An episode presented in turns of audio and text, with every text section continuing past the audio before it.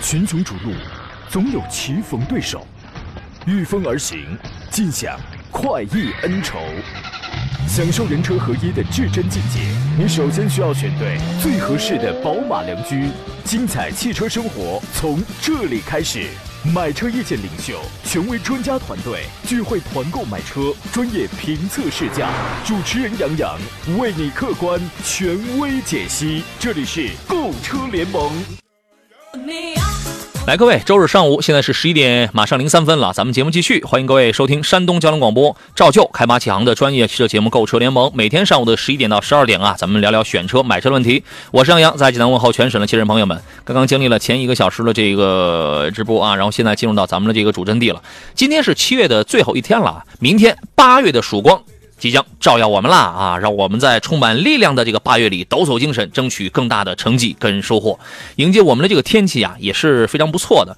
我们再度刷新一下，那么今天呃三十一号的白天到夜间呢，半岛地区天气阴有雷雨或阵雨，局部大雨或者暴雨。那么其他地区天气晴间多云，有时候阴啊，然后呢局部有雷雨或阵雨发生。就是说今天有出门计划的朋友，还是要尤其半岛地区的朋友啊，要备好雨具啊。明天呢，鲁中山区、鲁南和半岛地区天气就晴。有时阴啊，局部有雷雨或阵雨，这个雨量就比较小了。大部分地区都是晴到少云的情况。二号的白天到夜间，鲁中山区和半岛地区天气晴，有时阴啊，局部有雷雨或阵雨发生。其他地区天气是晴到少云为主啊。各位注意这样的天气变化。此刻节目在通过 FM 一零一点一的广播频率和网络平台的直播，面向全省乃至全国进行音视频的双重直播。遇到选车买车问题拿不定主意了，问题比较复杂，欢迎各位直接打电话。打电话呢，我们跟剥洋葱似的，三下五除二就能给你一个很精准的答案。直播热线是零五三幺八二九二六零六零或零五三幺八二九二七零七零。网络互动方式，你可以在山东交广的微信公众号里面来进行收听收看，可以进行发送文字。另外呢，抖音直播间此刻搜索“杨洋侃车”节目以外，请在抖音、在快手、在喜马拉雅、在微信公众号、在新浪微博都可以搜索“杨洋侃车”这四个字啊。欢迎各位通过微信公众号“杨洋侃车”加入到我的车友群里边来。第一个“杨”是木字旁，第二个“杨”是提手旁，单人旁砍大山的砍。各位周末的心情怎么样啊？有什么想说的？有什么想问的？欢迎各位踊跃发言。最后，我将抽取一位。踊跃发言的朋友将获得江小红精酿白啤礼包一份。座上宾依然是济南品家二手车的石占平石老师，你好，腿哥。哎，杨好，购车友好。来吧，咱们先看一个新车啊，稍后马上来回复大家的这个具体的提问。七月二十八号呢，致炫纯电轿跑思皓。啊，四号的爱跑正式上市了，一共有五个配置，售价是十三万九千九到十九万九千九。它有这么几个主要的亮点，就是第一，它用了新一代的蜂窝电池；第二呢，它的续航能跑到最大能跑到六百零二公里。另外，它用了华为的智能生态，而且呢，它从外观上去看呢，它是一个大掀背的 Fastback 一个溜背轿跑的这种造型。那么，另外零百加速在七秒。而且它用了一个叫做质感热泵空调二点零啊，基本上这个售价是幺三九九到幺幺九九九这么一个，明显就是针对年轻人去的啊。您对于四号新能源，四号新能源算算得上说我们国内最早开启这个纯电动汽车产业化研发的这个车企之一啊。您对于这个品牌的一个评价是什么呢？啊，实际上是这样的啊，那我觉得这这个本身这个车企，我觉得它是有这样的就技术积累是吧？啊，嗯，十六年的迭代研发了啊。对，现在推出的我们觉得这么一款车型的话，也算是做一个这种细分市场吧，是吧？啊，可能这个价格区间之内主打这种所谓像运动风格的这种轿跑车型是吧？这种情况在一块儿啊，我觉得还是比较有特点特色。就你前面也说过，就是为年轻人打造的啊，这样的一款嗯这种车型。但实际上，现在从整个这个新能源车市场来看呢，确实我觉得还是很多年轻人啊，还是敢于这种尝试新鲜事物啊。那我对，那我觉得这个这个方向或者定位是没有问题的，是吧？这种情况啊，对，关键还是本身这款车上来以后，到底它的一个。驾乘体验方面的话，我觉得这个有机会的，我们就完全可以去体验一下。对，这个咱们得开一开。你包括我也没开过这个车子啊。它大概是从零六年开始就从事这个电动车的自主研发了，到现在为止差不多正好是十六年嘛。一八年的时候，当时是江淮跟大众有一个合作，有一个联姻，正式开创了这个四号的这个时代。值得一提就是这个新一代的这个蜂窝电池技术，基本上它已经经历了三个阶段了。首首先从一零年开始。它经历了一零到一四的这个叫机理探索期，机理探索期；一五到一六是一个迭代开发期；一七到二二是一个技术的固化期，是咱们国内首个产业化极高比能三元电池零热失控的一个安全技术。它主要就是安全，这个蜂窝电池的这个技术方面啊，它的电池包是六十四点五度电。呃，基本上而且还可以支持一个最高六点六千瓦的一个反向放电啊，比如说你道路救援啊，或者说户外 BBQ 啊、火锅呀、电音呐什么这些它也都可以啊。性能方面，它是零到五十公里是三秒，然后拥有拥有一个三百四十牛米的一个扭矩啊，这是一个电动车。另外呢，它的这个三元锂电芯呢是能量密度比较高的八幺幺型号的三元锂电芯啊，满电状态下跑到六百零二公里的续航，而且它搭载了一个叫智能。感应热泵的一个空调，它可以实现这个动力电池和驱动电机余热回收，然后再利用，就去提高一下这个热效率吧。据呃官方说，我冬季我可以节能大概是百分之五十左右啊。就是这个实际开起来怎么样？我觉得我们回头也需要去试驾一下啊。呃，继续来看大家呢，我们直接来看大家的问题了。平安师傅说杨好，朋友呢想把油车卖了，买纯电 SUV，预算在二十万左右，二十万左右的纯电 SUV，可是跑的不是太远哦，最多跑个五百公里啊，看能不能满足他的这个就是活动半径的这种需求吧，对吧？一年跑一万五千公里左右，麻烦推荐一款，谢谢啊。说他现在的啊，你你的问题被别人的给顶掉了。啊，后边是一个二手车的一个问题啊。二手车，咱们待会儿呃，咱们待会儿先把你前面这个问题先说完。二十万左右的纯电动的 SUV，第一呢是个儿都不大，第二呢续航基本都在五百啊五百五以内。哦，你有什么推荐的？啊，这个区间呢，我觉得可能还是很多，我觉得就是我们叫自主品牌吧，或者造车新势力，就是国产会会多一点啊，这种情况。像自主品牌的，你像这个比亚迪的这个宋是吧？啊，宋 EV 可以啊，对吧？宋 EV 没问题啊。另外的话，你像这个呃新新势力里面，你像小鹏叫 G 三嘛？G 三 i，G 三 i，嗯，不要买 G 三了，买 G 三 i。G 三啊，它算是一个小小型的啊，小紧凑的，它都很小。你你包括您刚才说那个宋 EV，那个也不大。对对啊。嗯，像盒子里面传统盒子里面，包括大众的，像这 ID 系列吧，我觉得你你可以也可以去关注一下。哎，你要是二十多万的话，你来个 ID 四，我觉得那个空间是可以的。对，ID 四是可以的。如果你就是二十万，我就可着要二十万以里的话，你只能买 ID 三。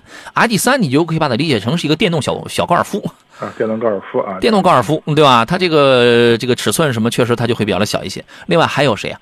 几何，几何 C 那个也不大，那个就能跑到五百五十公里。再一个就是加一个广汽 A A N Y，那个空间稍微大点，但那个续航也就是四五百。主流产品就这几个，好吧？呃，你要看他把油车彻底扔掉之后，你要看这个我单次的呃大范围的这个频次高不高？另外能不能满足我的这个使用需求啊？续航能力越大越好，是是这样。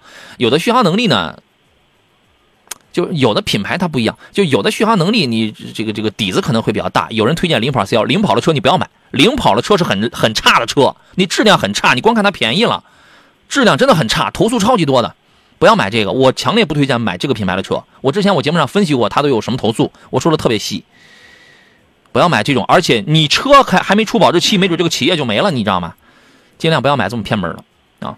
然后我刚才我想说什么来着？我我我忘了啊，我想我想起来，我再那个讲吧。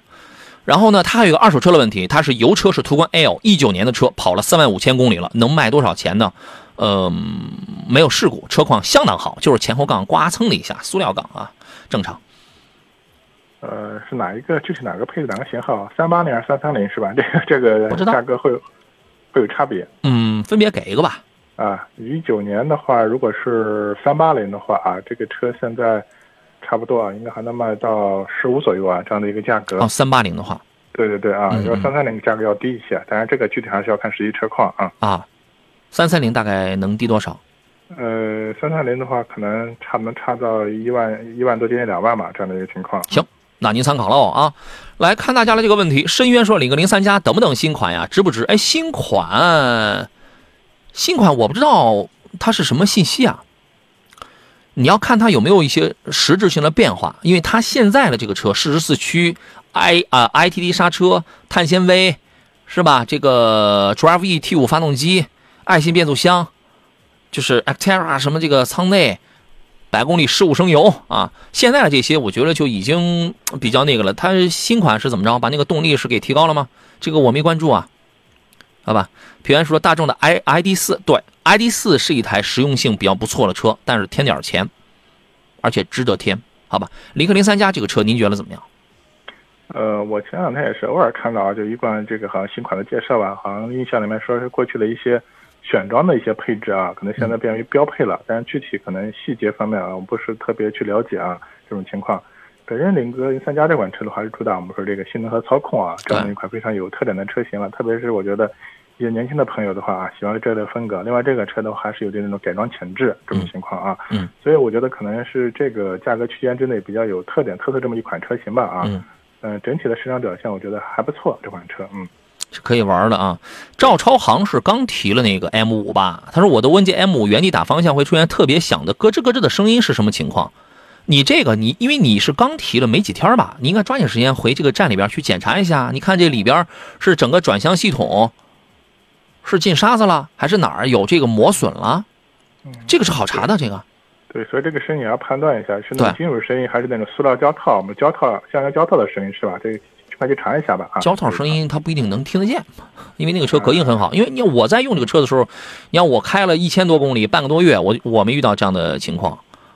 啊，你这个你你就抓紧时间你去查一查就是了，你不要在这猜猜没有用莹说 Q 三最新款可以入手哪个配置？就买一点四 T 的就行。甲醛还行，有优惠吗？有团购吗？杨总，我我没有团购啊。这种小车呢，你要实在需要的话，你先谈吧。其实也没有什么太大的优惠的余地了，对吧？你你想想本身已经多便宜了。Q 三呢，你就买个一点四 T 的就可以了啊。甲醛还行，就是舱内的这个味道是吧？啊。这个您怎么看呢？巧不巧的事儿是吧？呃，整体还行吧，因为这特别这两年，我们家所有的消费者对这个属于车内的空气质量方面啊，包括甲醛方面，更加在意这个东西了啊。对，所以厂家这方面的话也会相应的这种重视。一般新车，我觉得特别是夏天呢，我觉得你可能这个在高温下，我们说可能需要我们说适当暴晒一下，可能我觉得。二十多天一个月左右的话，差不多这个整体这个气，我觉得散的就基本上就可以啊，大家就能接受了啊。嗯，这种情况，因为很多这种新车基本上作为商品车啊，它长时间我们说在仓库里或者在一些露天放，它整个车门也不开，就是不通风是吧？啊，嗯，所以这种还是需要一个这种散热或者一个挥发的这样一个过程。嗯，奥迪的这个舱内的这个味道确实是一个老生常谈的通病问题啊。别说你这 Q 三了，我一朋友买一 A 八，三个月那车就立马就卖掉了，就因为这个味道的事儿，所以它是个巧不巧的事儿。对，我觉得这可能有些人对这个气味非常敏感，是吧？这种情况这一块啊，对。提车的时候带一个甲醛测试仪，我我我有，你要是需要，我可以借给你，然后你可以去试一试。我突然想起一个问题来，呃，他那个一九年的那个途观 L，那一九年那个时候有没有国六 B 的？我们回来之后说。来，咱们回到节目当中来，一九年那会儿的这个途观 L 三三零，应该那个时候还没有国六 B 啊，二零年的时候有的是吧？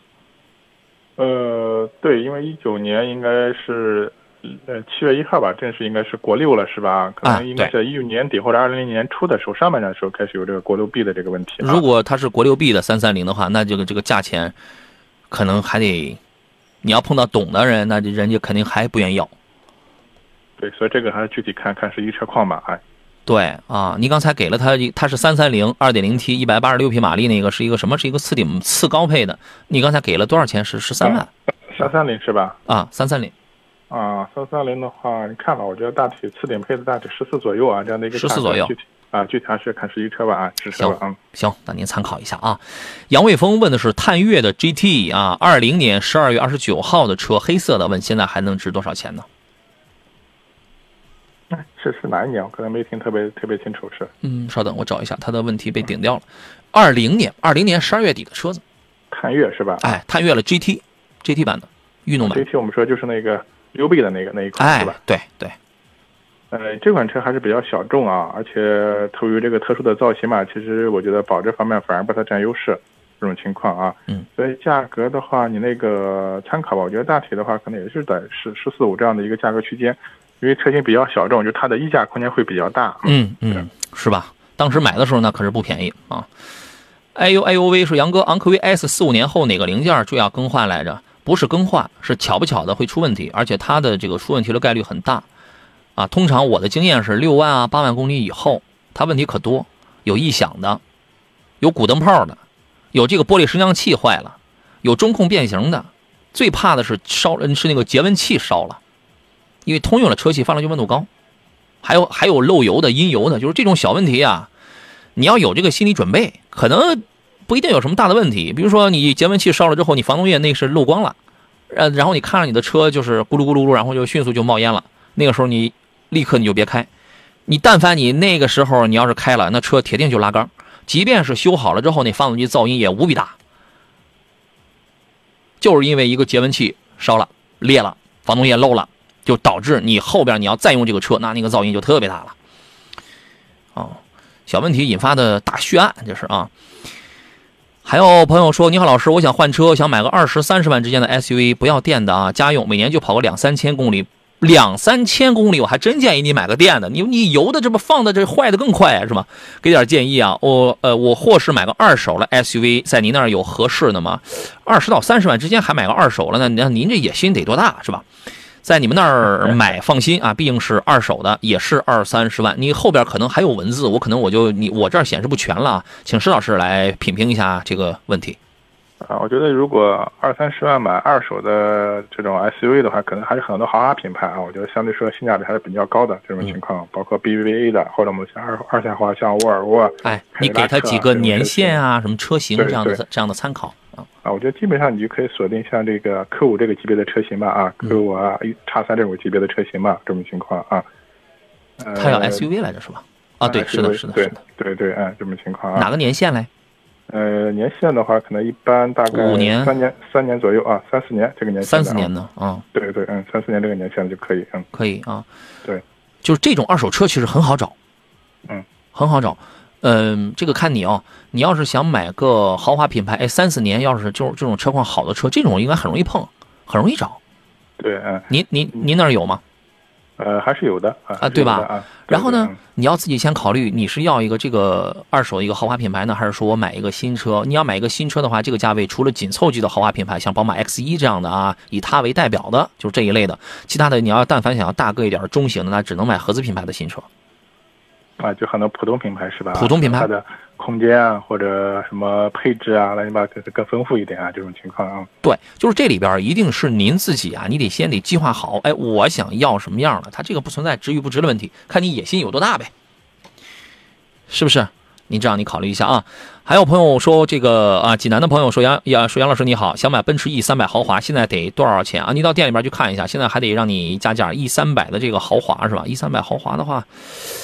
现在应该四十四十几来着，我我说不准了，反正你得你要想落地这个车款，你我觉得你得揣着五十多万去，五十你先揣五十五万肯定够，是吧？你到具体到店里边，因为济南有好几家这个奔驰店嘛，然后具体到店里边去谈一谈啊，这个谈不动了，你可以来找找我。当然前提是这个车平时真没啥优惠啊，咱能没准咱能加快提车，能适当的能照顾啊，这个是可以的。好吧，还有朋友发微信说：“杨老师你好，给介绍一下北京汽车的叉三，想了解一下为什么要买这个呢？您是看完了一众，觉得那些都不如意，还是说就只看了这一个呢？别了就没看呢？为什么要买这个呢？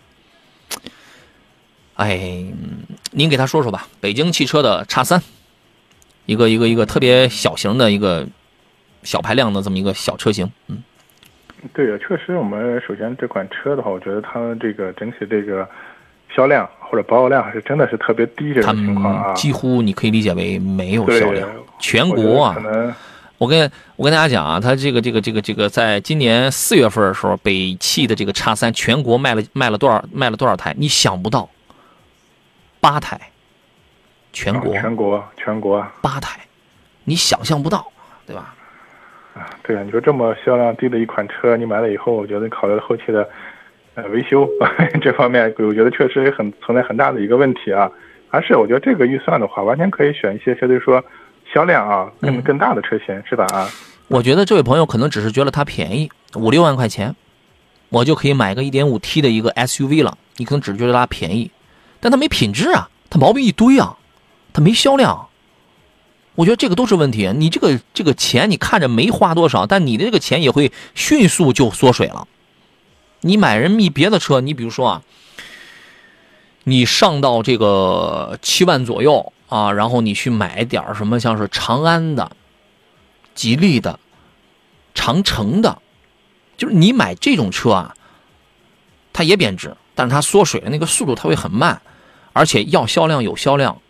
要售后有售后，要品质有有品质，排量不一定是一点五 T 的啊，但你光有个一点五 T 的排量，但你没品质，你买回来这这个小毛病一堆，你这不也很愁人吗？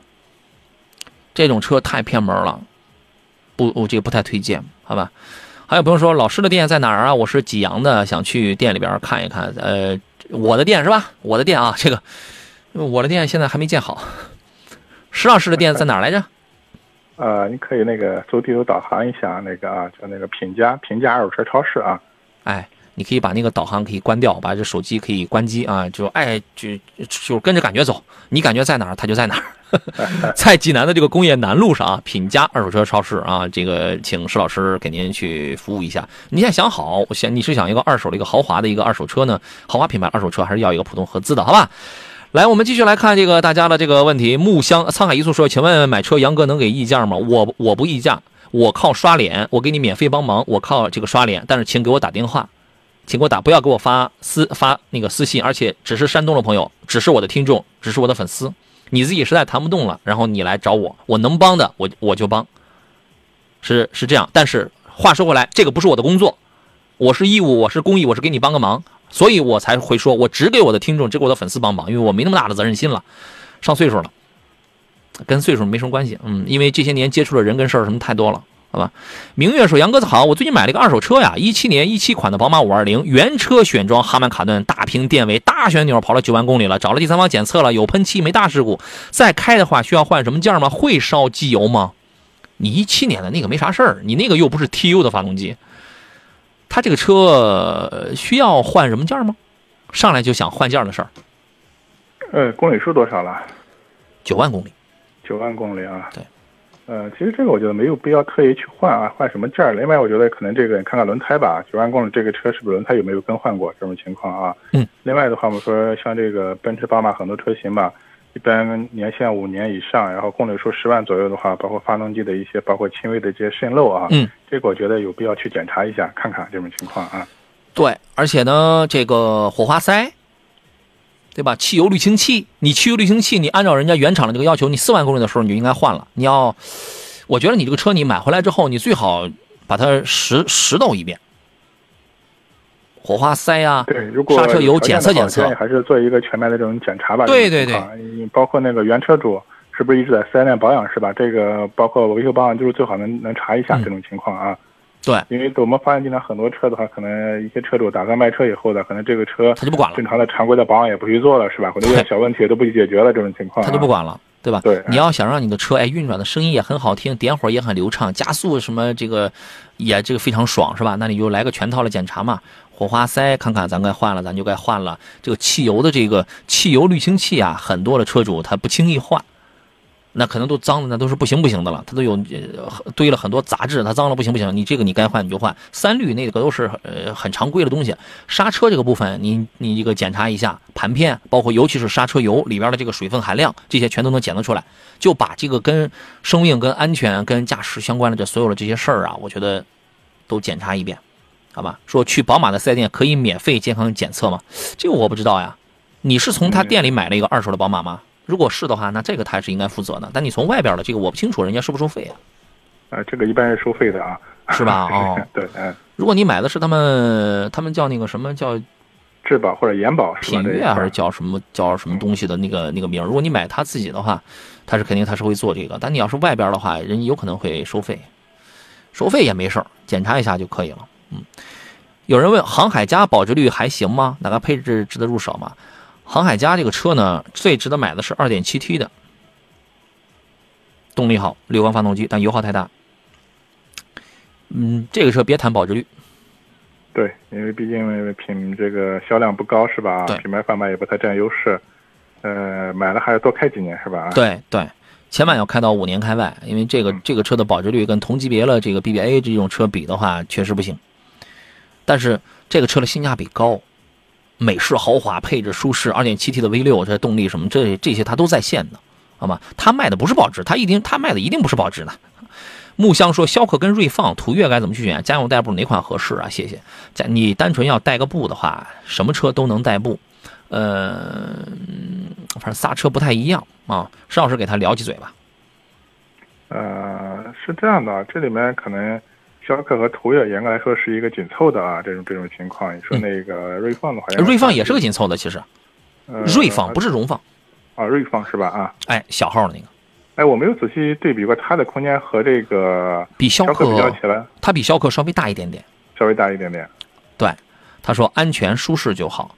安全安不安全？我觉得是这样啊，十几万的车呢，大家都差不了太太多，你知，道吗？因为这个我觉得包括大家常用的这些所安全配置，什么气囊啊、乱七八糟这些东西，都哎都都是具备的。这种情况对这些是基本具备。但你要说主动安全配置，我觉得他们也都没有。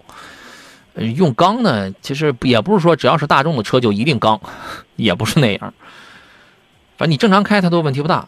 嗯，首先是这样，我们用排除法。想不清楚的时候，咱们就用排除法。嗯嗯像这个探探岳来说的话，它是大众的基本上都是涡轮呃他看的是途岳，一点四 T 的途途岳。一点四的途岳啊，对，它包含是一种叫涡轮增压这种发动机吧，确实在后期的对这个保养对这个机油的呃级别，包括日常的这种对油品方面要求会更高一点啊。这方面相对来说的话，可能这个自吸方面的话，包括逍客，可能这方面它会更经济啊，这方面、这个情况，嗯。我给你两个建议：第一，你买锐放不如买逍客，为什么？锐放的底盘儿不如逍客，扭力梁的非独立后悬架这个成本极低，舒适性很弱，因为它毕竟不是法国车，法国车的舒适性呢都是比较弱的，对吧？这个就不如人家逍客的多连杆独立后悬架了。只不过锐放刚出来还没一年，你觉得这个车新鲜？呃，锐放的空间确实比逍客稍微大一点啊，它的尺寸会稍微会大一点点。但是我觉得从硬件上去讲，我们讲核心关键部分的话，是逍客，逍客要比锐放要好。那么途岳呢，这个 1.4T 啊，它这个小车呢，呃，开起来有一定的这个推背感，但是它的呃变速箱是干式双离合，如果你那儿路况不好的话，它会顿挫。那么逍客的 CVT 是冷保护，途岳的干双离合是低档顿挫，都有点问题。这种小车我也不知道怎么，我也说不准。嗯，你去，试一试。其实我觉得还就是看你对这个车的具体要求吧。你要看着是经济、皮实耐用啊，后期省钱为让省钱的话，我觉得看看逍客就挺好。啊，他比咱明白。他说那就选逍客。得嘞 你要看重什么动力操控的话啊，十一点半。群雄逐鹿，总有棋逢对手，御风而行，尽享快意恩仇。享受人车合一的至臻境界，你首先需要选对最合适的宝马良驹。精彩汽车生活从这里开始。买车意见领袖，权威专家团队聚会团购买车，专业评测试驾，主持人杨洋为你客观权威解析。这里是购车联盟。哎，各位，十一点三十二，这里是山东交通广播，在礼拜天的时间为您直播的购车联盟节目，节目参与度火，这个非常火爆。然后大家不用着急啊，我们慢慢的去聊。有一些问题我看不到的，或者您我我确实感觉您这个问题描述的也有这个有问题的，然后您就直接打电话吧啊。这个稍后时间，各位可以通过热线，通过各种网络互动方式来参与到我们的这个节目当中啊。我们首先要连线一下今天的好物推荐官，是吧？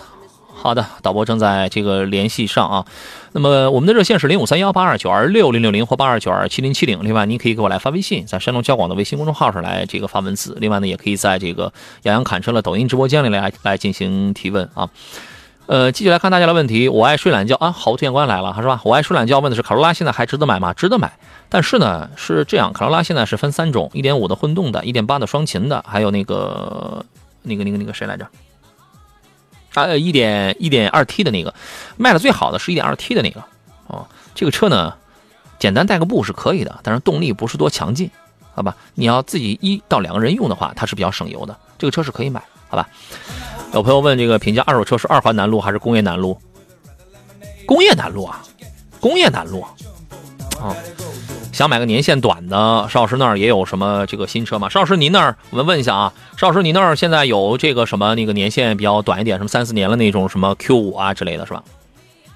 呃，轿车、SUV 都有啊。是有的，好的吧？你直接去就行。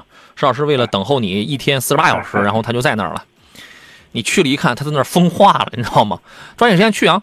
平安师傅说：“我看来各位选车买车问题，咱们又要聊起来了。”平安师傅说：“我看大众的 ID 四啊，有三款，三种价格，区别就是续航能力吗？”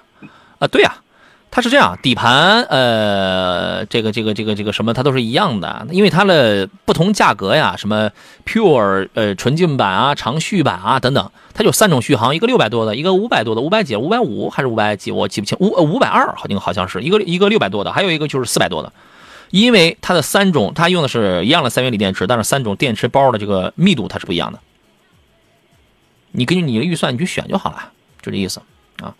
还有人问了一个问题，这是问的是还是跟 iD 四有关的，说电池质保八年十六万公里，对，大众就是八年十六万。说比亚迪电池是首任终身质保，一个是三元锂，一个是磷酸铁锂，说说这两项呗。比亚迪你要是家用车的话，一年跑不到三万公里的话，其实这个你是占便宜的，一年别跑出三万公里去，那么你就不是营运车，那么你就可以享受一个终身的一个质保，它是有条件的。对吧？但是现在国标是八年十二万公里，我只要高于这个国标的，我就证明我都是优秀的。大部分的合资品牌给你的都是八年十六万公里，包括一些国产品牌，对吧？也有很多终身质保的，有部分终身质保的，但也都是有条件的。这个你自己去选。如果你年里程在三万以里，我觉得选个终身质保的呀，挺好，挺好啊。至于两种电池，这个我们已经说过太多次了啊。邵老师还有什么要补充的吗？啊，对这个我觉得还是根据个人的一个包括需要，那么预算是吧？选一个啊够用的就可以。嗯，对啊。天使宝宝说：“杨老师是车评界的清流啊，我长这么胖，怎么还能是清流呢？人清流不得长得特别的清瘦吗？是吧，邵老师？对，这么轻流，为什么还这么胖呢？啊，这是是不是还有什么暗流啊？还有湍流呢？还过劳肥？有一种胖叫过劳肥。”真是这样的，朋友们，这是我们说的叫虚胖，是吧？你就说过劳肥就行了，这虚胖什么？这个大过节的是吧？虚胖啊！呃，Seven Days 说二十七岁啊，家用代步，哎，问题又被顶掉了啊！一年不到两万公里，二十万左右的 B 级车，您推荐一款，明天就去提车。二十七岁这么年轻的，我觉得咱们来点运动的好不好？啊，你要不嫌小的话，CT 四选科只要空间差不多，CT 五是吧？看一下，我觉得还是哎。动力操控还是非常不错的，性价比也很高。嗯，如果你追求豪华品牌、纵置后驱的话，它这个价格二十万，它得二十多才能买到 CT 五，CT 五对吧？不然的话，你买 CT 四，但 CT 四那个小车呢，调教很硬，稍微小一点，哎，后排很小。好吧，呃，这是豪华品牌。那么如果你想选普通合资品牌的话，在这里边首选的是 2.0T 的新天籁，2.0T 的啊，VC Turbo 的那个，次选的是2.5升的凯美瑞。就就这样吧，因为它要 B 级车，咱们起码还得照顾这个 B 级车，还得宽敞点也有一些操控性小了，这这个操控性好的车，但是那车小点了，是不是？先看这仨呗，研究一下啊。刻骨刻骨铭心问了一个二手车的问题，是一九年的 Polo 一点五的自动挡，跑了三万公里的啊，现在是一个标配车型，能卖多少钱呢？啊，一九年的是吧？啊，跑了三万公里。一九年的。嗯嗯。嗯，这款车如果现在你要个人卖的话，应该还能卖到五万五万多啊，五万应该正常车况好的能卖到五万五万五左右啊，这样的一个价格。哦，三年的车这个是啊，对，好吧，这个价格您做一个参考喽。最不提说，呃，请问帅阳有没有车型大小类似宝马一系啊，配二点零 T 的这个车型啊，请给推荐几个类似宝马一系还要配二点零 T 的。啊，看对这个动力操控有要求的是吧？啊，对，那你那咱就得搞点小的车型的那种小小钢炮的。对，我们前面说过零三加是吧？啊，零三加是二点零 T 的，那尺寸也不大，像一个三厢的一系尺寸差不多的。另外零二的 hatchback 那个像一个两厢的那个一系似的。呃，他没有说预算是吧？呃，没有，没有，没有，没有，对吧？那个也是一二点零 T 的。另外福呃福克，哎，新款的福克斯有二点零 T 的吧？呃，好像也没有。没有吗？嗯，全全部都是一点五 T 的吗？这个我忘了，我忘了，我待会儿我那个查一下。这个你可以考虑一下。呃，其实宝马宝马一系的话，可能早期原装进口它都是两厢的版本，是吧？啊，对对对。国产国产以后的话，变成了三厢了。小三厢那个啊。对，这个朋友不知道是对这个车型是两厢还是三厢的要求是吧？这个啊。好吧，我一会儿我帮我帮你看一下那个新款福克斯有没有 2.0T 的，我还真忘了。学姐说杨老师，东风景逸这个车怎么样？景逸这个车啊，我跟你讲，什么时候卖的好呢？石老师，咱们这个得回忆回忆。风行景逸那个，你说两厢也像，说说像小 SUV 也像。哪年前零哎，太短了，我五年前那才哪一年啊？五五年前那车我都见不着了，嗯，我觉得就零几年的时候，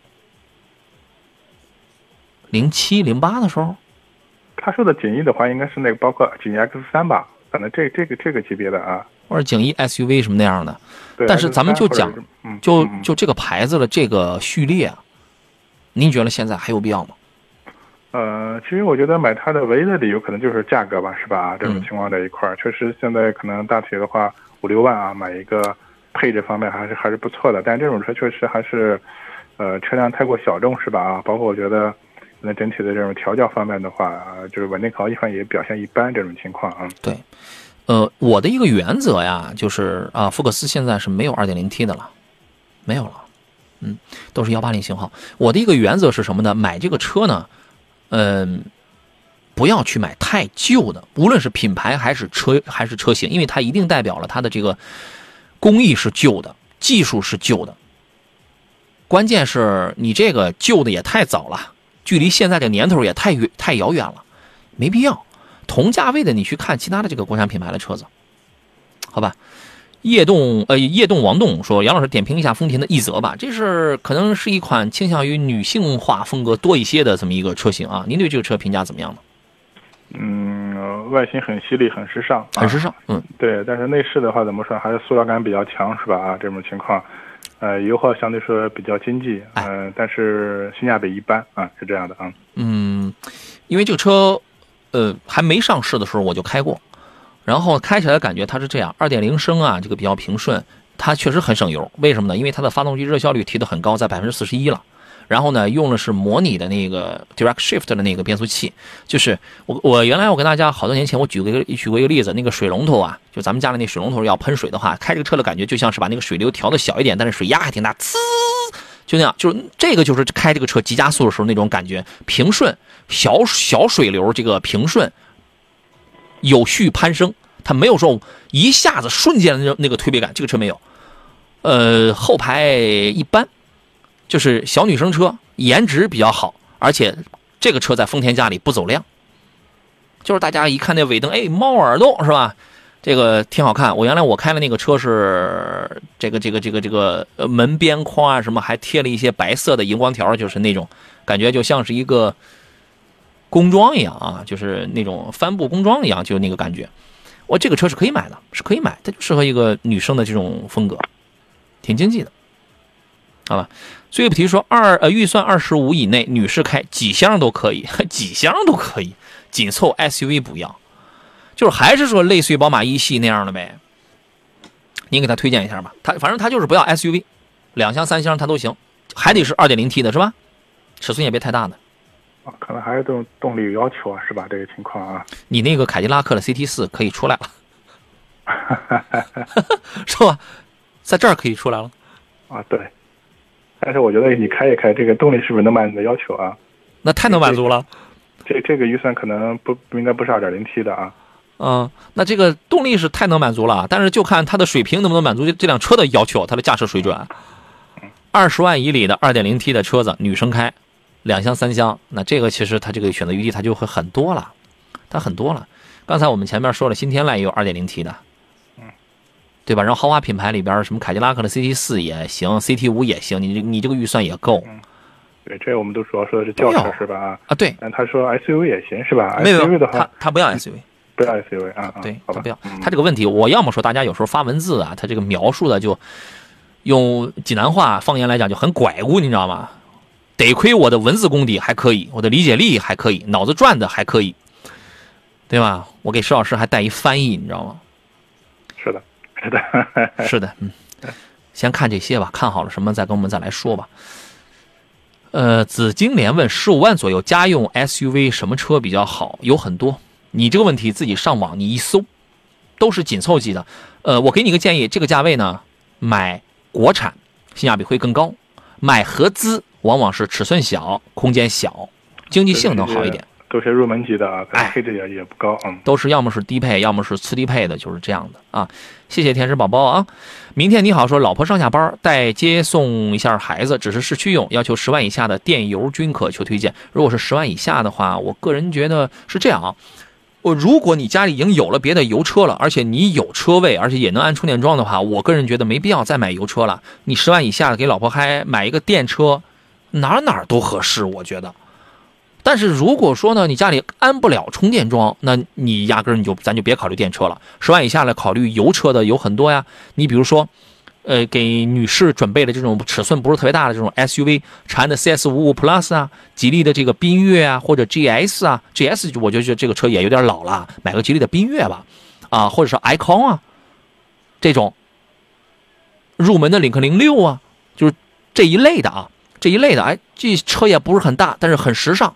对吧？它就可以了。但是如果能安充电桩的话，我觉得家里在已经有了一台油车的基础上，直接添一个电车。因为十万买电车是一个挺好的预算，十万买油车吧，这种呃，这个这个这个这个什么程度会越来越弱，会越来越弱。这种合不合适的这个程度会越来越弱啊！你给他分析一下这个问题吧，佘师。嗯，确实是这样的。我们如果买电车的话，可能你要具备一些先决条件，是吧？啊，包括充电桩之类的这种情况，包括对续航的要求。那如果这些条件具备了，其实我也嗯可以建议的话，你毕竟第二辆车嘛，可以考虑电车啊。那这个价格期间，相对说产品力比较不错的，你像海豚啊，哎，买个海豚啊，就挺挺好，是吧？颜值也高，是吧？啊，各方面，呃，而且我觉得它是比亚迪的第三代的，我们说一些技术方面啊，三点零平台啊，对对，纯电平台，嗯。然后呢，海豚，如果你嫌提车周期比较慢的话，你买个几何 E，这不都挺好？你先看这俩，对吧？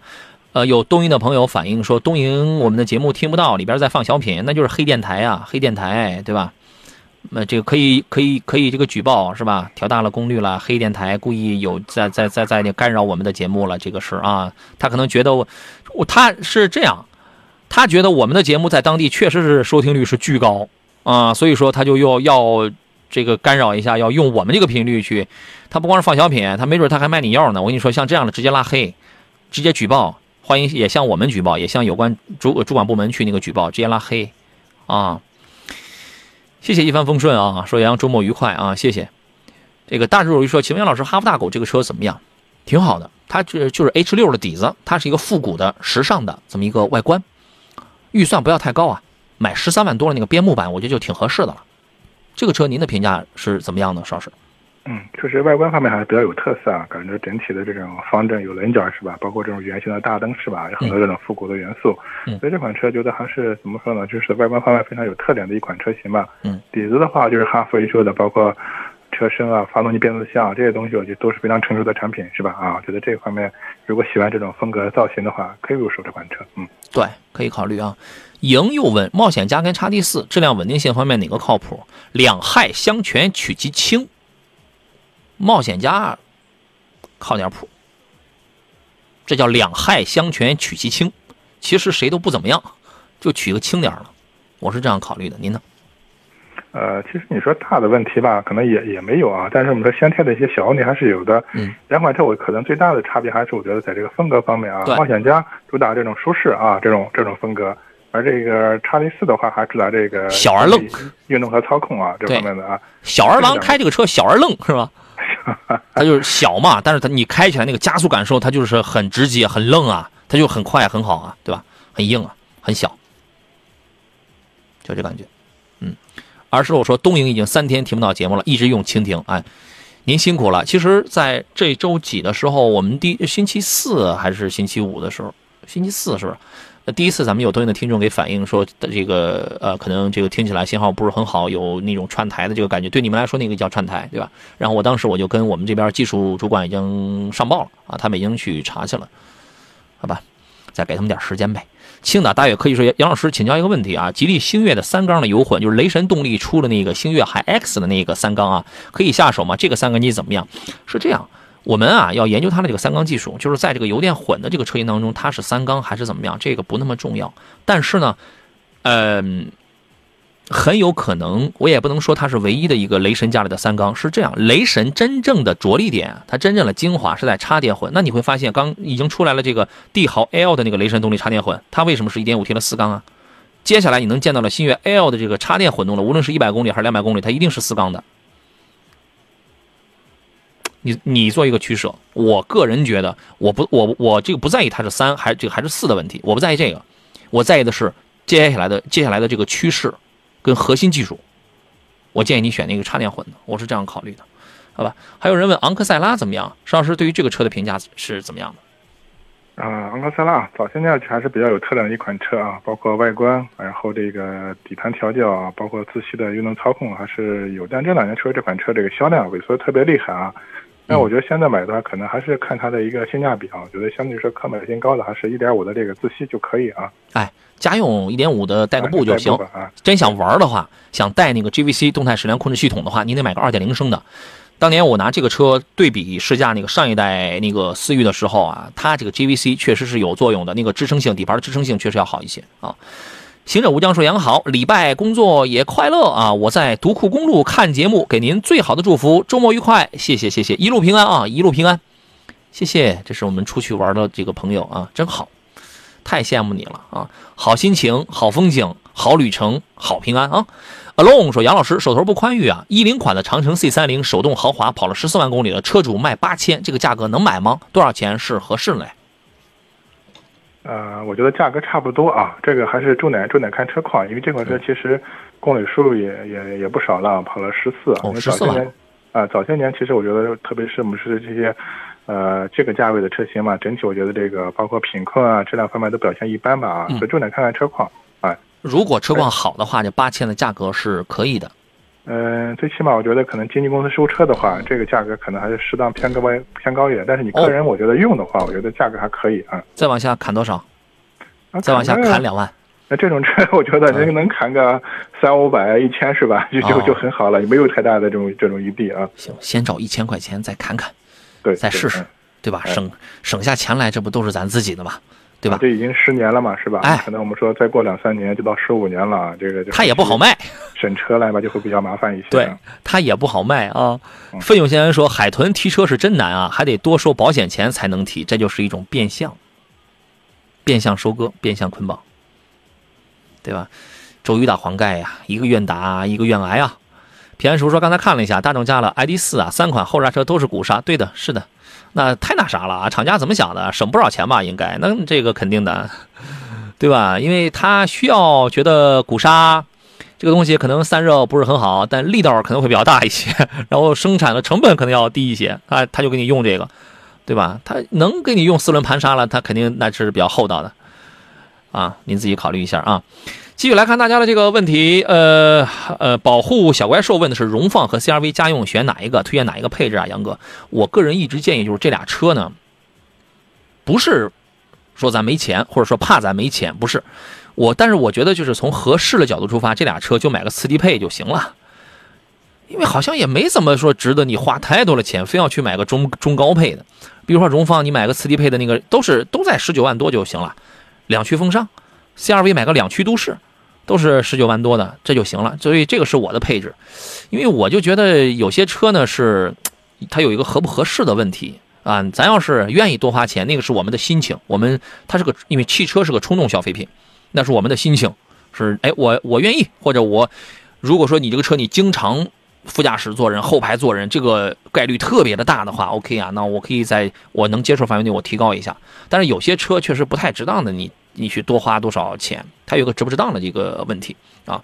然后呢，这俩车呢怎么去选呢？就是一个荣放能百公里稍微省个零点几升油，一个 CRV 呢，人家这个两驱都市版的配置要好一点，然后动力要好一点。我就是这样实际的去考虑一些问题。腿哥，您的观点呢？啊，对，确实是这样的。我觉得现在 CRV 也好，荣放也好，可能这个价格区间，我觉得还都是以这种家用经济性为主的车型吧。啊，即便是你可能多花个。呃，一两万的话，可能想买一些高配型。其实配置的整体丰富程度来说的话，可能在这个级别里面还是不突出这种情况啊。对，所以今天我就想性价比的话，还是中低配车型，我觉得以实用为主就可以了，是吧？这种情况啊。对。你可能这个价位的话，你可能和我们做可能像星越 L 吧，是吧？你可能它的价格比这两款价格都要低，但是你看它的整体的配置啊、丰富程度、动力表现啊，对，要比他们好很多。这种情况啊，当然，既然喜欢这个合资的这样的车型吧，那我觉得。还是买一个中低配就可以的。对，我觉得是不是因为咱俩没钱啊？啊，是的，是的，是吧？反正我觉得听咱节目好像挺省钱的啊，挺省钱的。就是老老是就是在讲买哪个配置是合适的，没必要去多花什么什么钱。人家有的朋友可能说我我乐意是吧？我就乐意多花钱，我有钱是吧？这个其实就是随心情哈，随心情啊。阿浪说一直听杨老师的节目，很专业，谢谢啊，谢谢您的鼓励啊。这个这个是因为我们有专业的这个专家嘉宾团队一直在给予我们这个帮助，也给予大家一些很靠谱的一些意见啊。永春说英仕派的这个精锐啊，英仕派这个车我觉得是可以买的，提高一下倒车技术。哈，因为这个车也是五米的这个车长，提高一下这个倒车的技术啊。虽然是个 B 级车啊，但那个尺寸比比一台宝马五系没短太多啊。呃，有一定的舒适性，中低速什么九十公里以下开的时候，这隔音还挺好啊。但是看你怎么开法，我觉得动力满足家用是够了。嗯，最早的时候是弹机舱盖后来有车主是拿这个东西是自己花了钱然后去改了，但是后来呢，因为它里边有个有个传感器过于灵敏了，后来他把这个调了。调了之后，然后他就不弹机盖了，那个叫行人保护功能。这个车我觉得可买，石老师您呢？啊，最起码我觉得从这个做工、用料程度方面的话，英仕派比这个雅阁要厚道很多。这种情况在一块儿啊，哎，东本造的车在用料上是要是要厚道一些。对，另外就是整个车的，我觉得这种调教方面的话，还是更偏一下这个运动风格这种情况啊。对，还是。比较有特点、特色的一款车，适合年轻朋友是吧？啊，喜欢可以入手，嗯，是可以买的，而且后排也比较宽大，舒适性、经济性各方面还都不错啊。今天节目咱们到这儿了，也再次感谢石老师两个小时的这个陪伴啊，这个咱们就下周节目再见吧。哎，好的，再见啊！好嘞，感谢诸位的收听还有收看。今天一份江小红精酿白啤礼包，我要送给的是 Alone，我们微信公众平台上的 Alone 啊，呃，请在杨洋侃车的抖音账号当中给我发一条私信，发来您的收件地址就可以了。我是杨洋，感谢诸位的收听还有收看，明天。上午咱们再见，就是八月一号了。希望八月的这个强有力的曙光照耀在咱们身上的时候，可以激发我们满满的正能量，可以继续抖擞精神，加油实干。祝各位周末愉快！明天上午的十一点，山东交通广播购车联盟全省直播，咱们准时再见，拜拜。